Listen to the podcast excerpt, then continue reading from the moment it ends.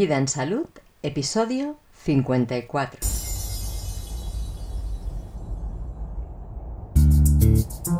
Trastornos intestinales, parte 2.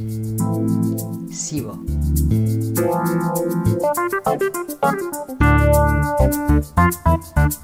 Te doy la bienvenida al podcast Vida en Salud, el podcast que te inspira a llevar una vida saludable. Esta propuesta es mi iniciativa y yo soy Diana Valeria. Nosotros pensamos que nadie más que tú es responsable de tu salud, que tú eres la persona más adecuada para cuidar de tu cuerpo y de tu vida. Queremos evidenciar que si cedes tu responsabilidad, estás renunciando a tus derechos y a tu libertad. Y hemos decidido ofrecerte información, conocimiento e inspiración que te ayuden a tener la capacidad para tomar las decisiones más acertadas sobre tu salud y la de los tuyos. Como entendemos la salud desde un punto de vista muy amplio, que no te extraña aquí encontrar información sobre los muchos aspectos que afectan a la vida y que no se suelen vincular con la salud, aunque para nosotros sí lo están.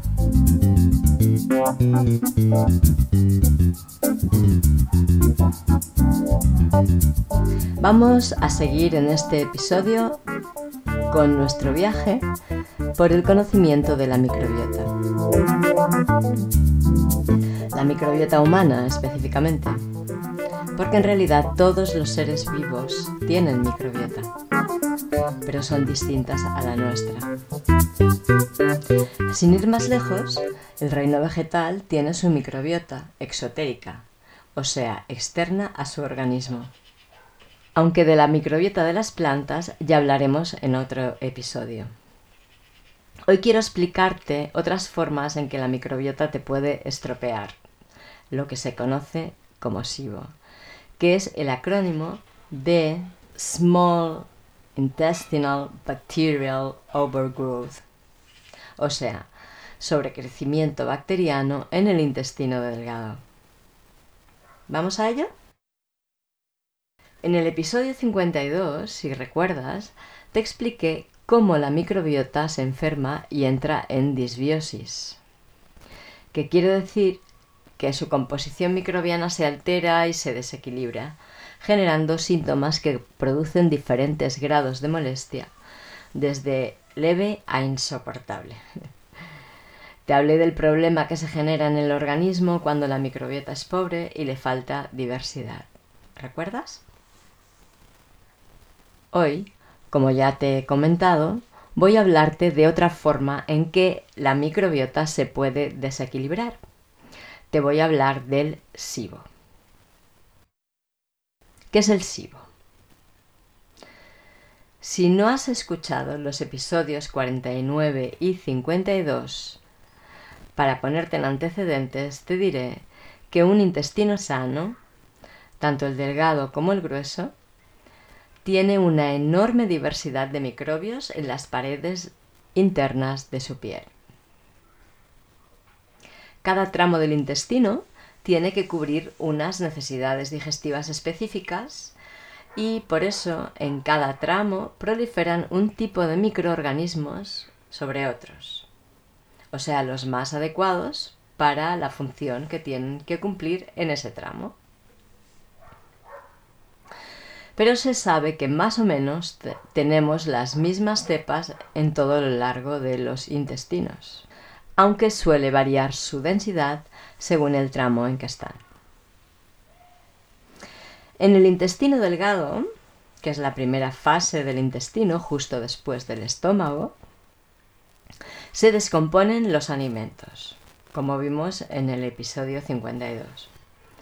Por eso, han de permanecer más tiempo que en el intestino grueso, donde solamente están de paso y quieren ser expulsados lo más rápidamente posible, ya que allí, al intestino grueso, llegan solamente los residuos. Entonces, en el intestino grueso hay más cantidad de bacterias irritantes de las paredes del intestino. Estas bacterias tienen la finalidad de hacer que los músculos circulares del intestino se contraigan para empujar las heces hacia abajo. En el intestino delgado hace falta menos movilidad por lo cual estas bacterias están en menor cantidad en el intestino delgado que en el intestino grueso, donde se requiere una gran motilidad para que lo que ya son heces se mueva rápido hacia afuera. En catalán tenemos un dicho que reza cosa dolenta fora del ventre que viene a querer decir algo así como lo que es dañino a echarlo fuera del vientre. pues bien, estas bacterias en el intestino delgado están en menos cantidad porque el bolo alimenticio por allí no tiene que ir tan rápido. Tiene que permanecer más tiempo porque allí necesitamos descomponerlos en moléculas más simples que puedan ser absorbidas por las paredes del intestino y puedan llegar a la sangre para ser distribuidas hacia las células para alimentarlas.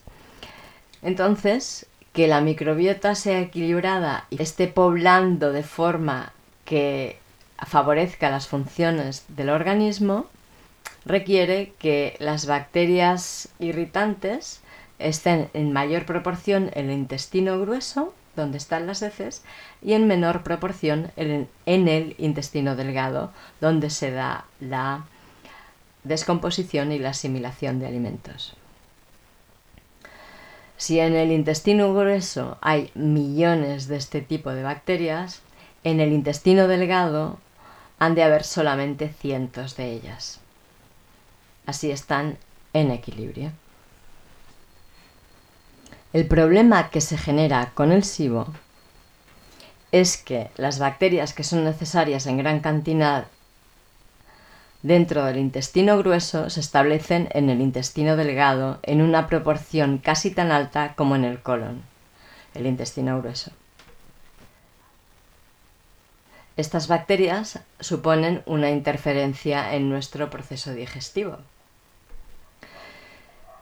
el alimento que no se mantiene en el intestino delgado el suficiente tiempo para ser descompuesto no puede ser asimilado.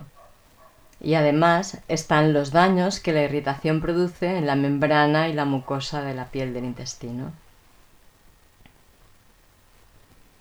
¿Qué consecuencias tiene esto? Mira, si te han diagnosticado, por ejemplo, un síndrome de, intestino permeable que está muy de moda tristemente de moda, puede ser que tu condición no mejore porque en realidad ese problema está producido por el SIBO. Al dañar a las bacterias residentes en el intestino, sucede lo que te explicaba en el episodio 52, con la estructura del biofilm intestinal. Y el resultado es que se cuelan hacia el torrente sanguíneo sustancias complejas que intoxican tu organismo. Pero además, las bacterias propias del intestino grueso, cuando son demasiado abundantes en el intestino delgado, se alimentan de lo que nosotros ingerimos, usurpando esos nutrientes que ya no están disponibles para nosotros. Así que producen deficiencias de aquello que ellas comen, como por ejemplo hierro y la vitamina B12. Entonces, te diagnosticarán anemia o unos niveles bajos de ferritina, entre otras carencias. Como las paredes del intestino delgado están dañadas, no pueden absorber algunos nutrientes que quedan a disposición de estas bacterias, que se sobrealimentan y se hacen más fuertes y numerosas todavía. Y es por este mismo motivo que como al intestino delgado le falta la protección del filtro eficiente que supone tener el biofilm en buenas condiciones, pasan al interior del cuerpo partículas de alimentos demasiado complejas, generando reacciones orgánicas. Entonces desarrollamos intolerancias alimentarias de diversos tipos. Las bacterias, como todo ser vivo, excretan también y lo hacen en forma de toxinas y de gases. Y como están en mayor proporción de la que fisiológicamente deberían estar, el intestino delgado no puede gestionar todo lo que excretan, produciendo hinchazón abdominal, después de las comidas sobre todo, y entonces tenemos síntomas como pedos, o sea, flatulencias, un abdomen muy hinchado y dolorido, estreñimiento o diarrea, náuseas, eructos y diversos síntomas de intoxicación. También pasa que la grasa que comemos ya no se absorbe adecuadamente porque la bilis se ve alterada y esto, además de producir deficiencias en vitaminas A y D, hace que las heces sean grasas. Y lo notarás porque el exceso de grasa hace que se queden pegadas las heces en las paredes de la taza del váter.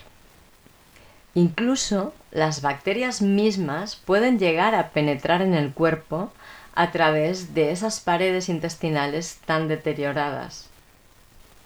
Entonces el cuerpo reconocerá estas bacterias como toxinas y parece ser que se ha asociado que la respuesta que da el organismo en estos casos produce la fatiga crónica, el dolor corporal, eh, fibromialgia y además sobrecarga el hígado. Entre estos desechos que excretan las bacterias, o sea, sus cacas y sus pipís, hay ácidos muy fuertes que pueden afectar también al sistema nervioso y provocar síntomas neurológicos y cognitivos o neurodegenerativos incluso. El tema es que cuando el problema es SIBO y no está detectado, es difícil que haya una mejoría si no se trata como tal. Entonces lo que sucede es que tenemos unos síntomas que no remiten, por más que nos sometamos a tratamientos de todo tipo. Muchas veces incluso pueden llegar a empeorar bajo según qué tratamientos. Y no son pocas las ocasiones en que se diagnostican trastornos intestinales que en realidad tienen detrás un SIBO y solo mejoran al abordar el SIBO, al tratarlo.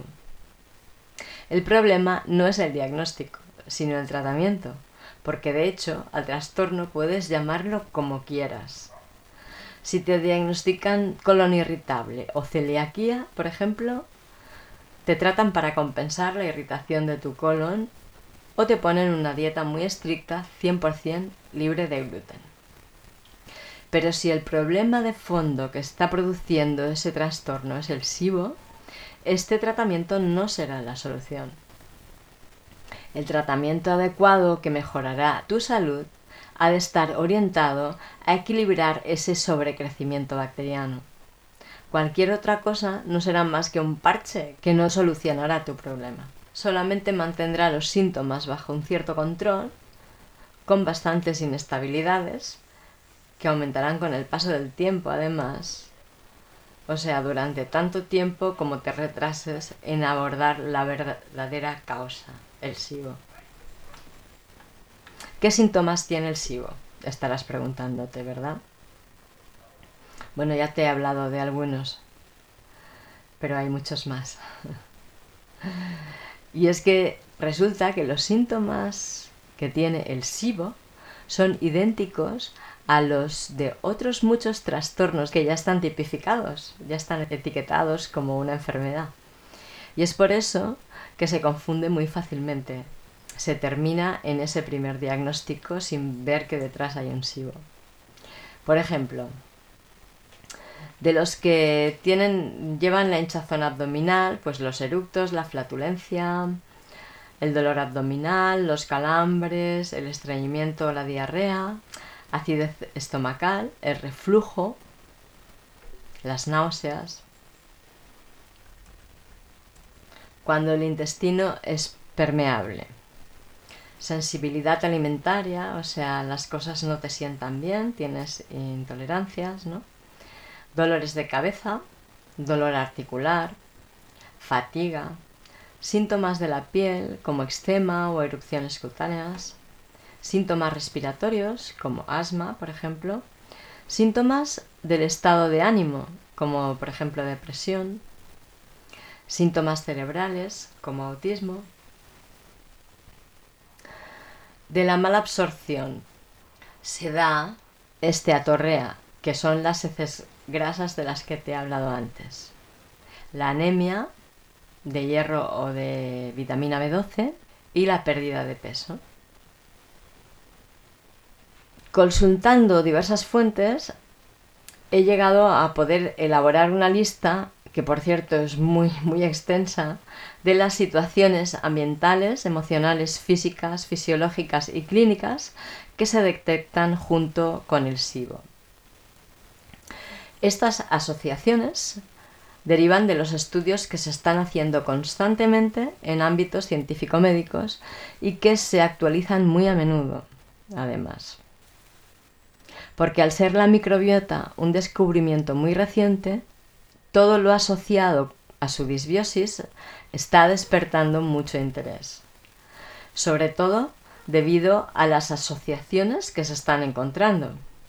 Muchas enfermedades raras de las que se desconocía el origen empiezan a ver respuestas cuando son observadas bajo el prisma del SIBO. Así que es estudiado minuciosamente en sus detalles y se observa detenidamente su presencia asociada a multitud de síntomas y trastornos de la salud. Quiero nombrarte estas condiciones que van asociadas al SIBO porque pienso que te pueden ayudar a identificar un SIBO no diagnosticado previamente. Porque hay muchas enfermedades que se diagnostican, que están asociadas al SIBO y que al tratar el SIBO los síntomas empiezan a remitir. Pero aún así, no hemos de perder de vista que la visión global de lo que representa la microbiota en nuestro organismo en el mantenimiento de la salud, la longevidad e incluso la vida plena es lo que realmente nos importa.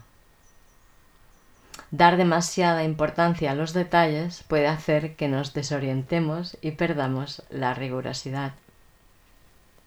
Tómate tu tiempo porque la lista es larga. No la voy a nombrar aquí, la dejo en las notas del programa. Si te interesa, entra en la web vidaensalud.es barra podcast barra 54 y ahí la tienes, puedes consultarla. Los últimos avances científico-médicos afirman que es obligatorio considerar el SIBO en todos los casos de quejas dispépticas, inespecíficas, complejas, como son distensión abdominal, molestias abdominales, diarrea, estreñimiento, dolor abdominal, en trastornos de motilidad intestinal, o sea, del movimiento del intestino, en anomalías anatómicas del intestino delgado y en todos los síndromes de mala asimilación, mala absorción o mala digestión. ¿Y qué es lo que provoca el SIBO? ¿Cómo llegan las bacterias del colon a invadir el intestino delgado?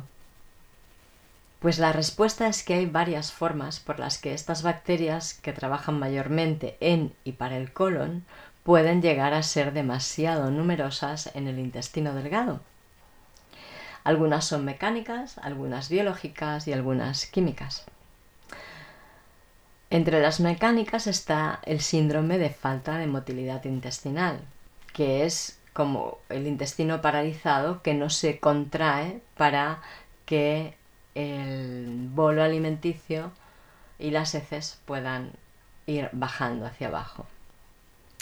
También está la incompetencia de la válvula iliocecal, o sea, hay una válvula, la válvula iliocecal, que cierra el paso del contenido del colon, o sea, del intestino grueso, hacia el intestino delgado, que es como esas puertas que solo puedes empujar al abrir y que si intentas tirar de ellas pues no, no se abren, ¿no? Pues esto es la válvula idiocecal. Solo se abre en, dirección del intestino delgado al intestino grueso. En general no puede retroceder, no puede abrir hacia arriba. Pero si hay alguna lesión o alguna malformación, pues esto puede cambiar y tener alguna fuga y por ahí las bacterias pueden pasar del intestino grueso al intestino delgado. Eh, este tipo de lesiones pueden ser producidas por una cirugía o puede ser una malformación congénita de nacimiento. También puede haber una alteración de los ciclos circadianos, porque el intestino delgado aprovecha las horas de descanso del cuerpo para limpiarse de las bacterias colónicas, porque siempre se cuela alguna. Pero bueno, el intestino delgado se contrae para empujarlas hacia el colon y mantenerse limpio. Se hace una limpieza cuando tú estás descansando, cuando tu cuerpo está descansando.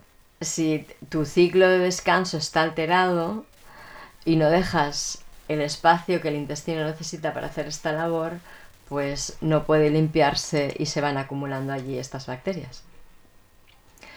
De las causas biológicas tendríamos la debilidad y la alteración de la microbiota como consecuencia de una infección que haya afectado directa o indirectamente al intestino,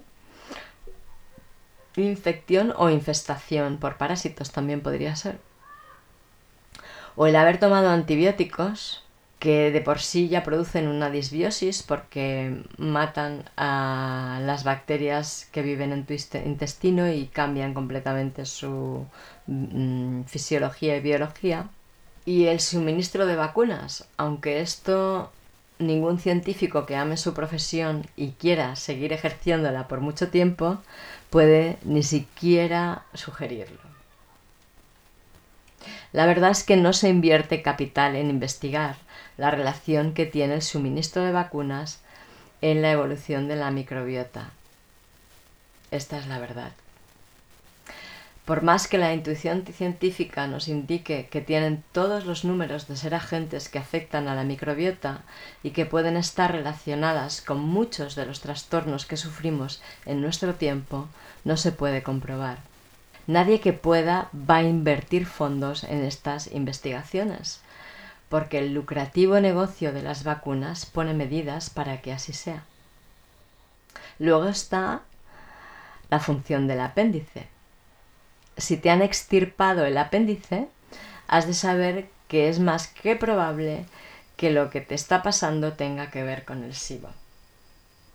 El apéndice es un trozo de tripa que cuelga del ciego el tramo del intestino en que se conectan el intestino delgado y el intestino grueso. Hasta hace poco se pensaba que no tenía ninguna función el apéndice. La medicina moderna argumentaba que se debía tratar de un resto de algún órgano ya en desuso, perteneciente a la anatomía del hombre primitivo, y que en algún momento fue útil en algún momento de la evolución del ser humano le fue útil, pero que ahora ya no sirve para nada.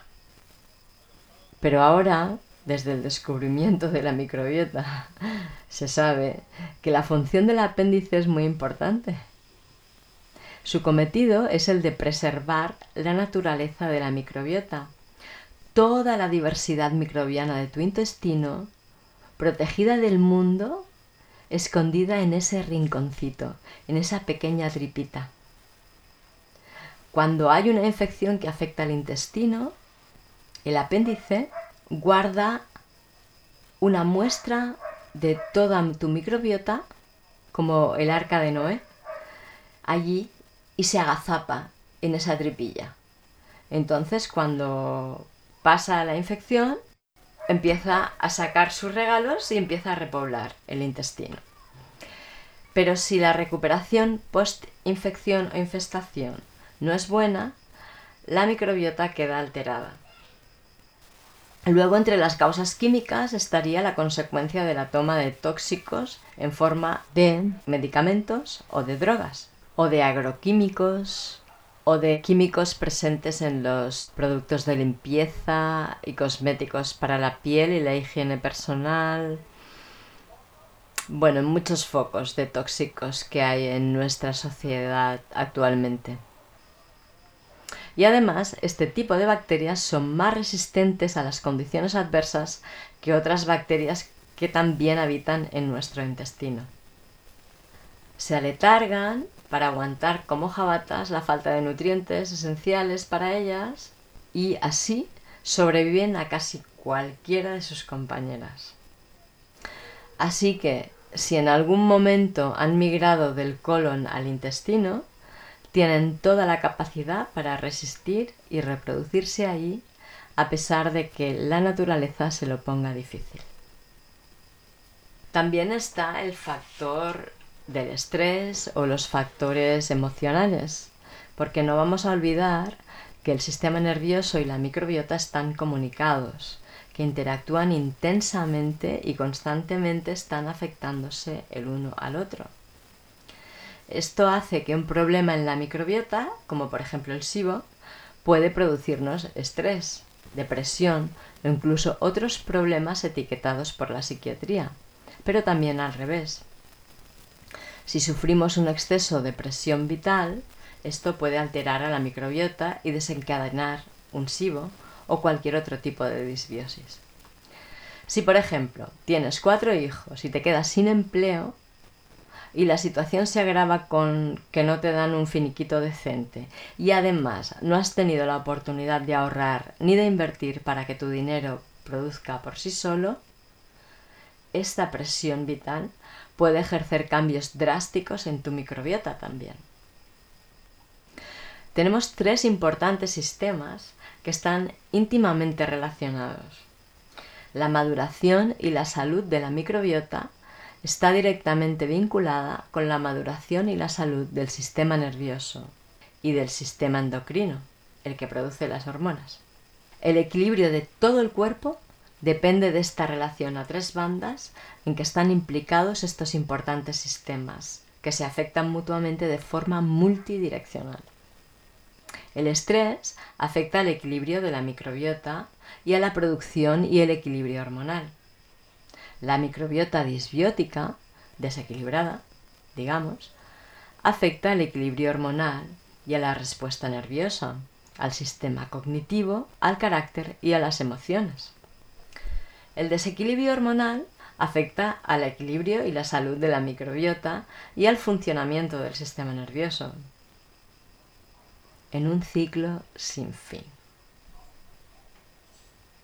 Tanto es así que el sistema digestivo contiene el sistema nervioso entérico, que es el primero en formarse en el feto y es la conexión directa entre el cerebro, la producción de hormonas y la microbiota.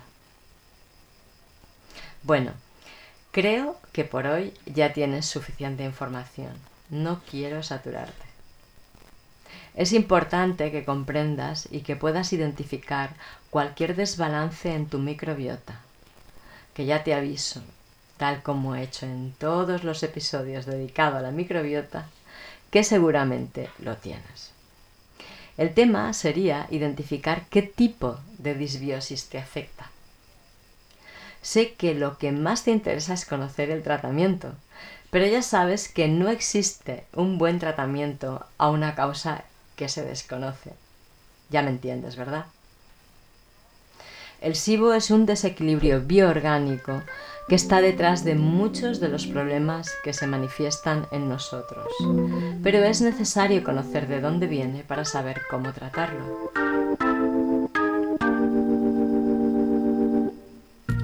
Te dejo los enlaces a las fuentes de consulta que he utilizado para la realización de este episodio los enlaces a los otros episodios en los que hablo de la microbiota en vidaensalud.es barra podcast barra 54.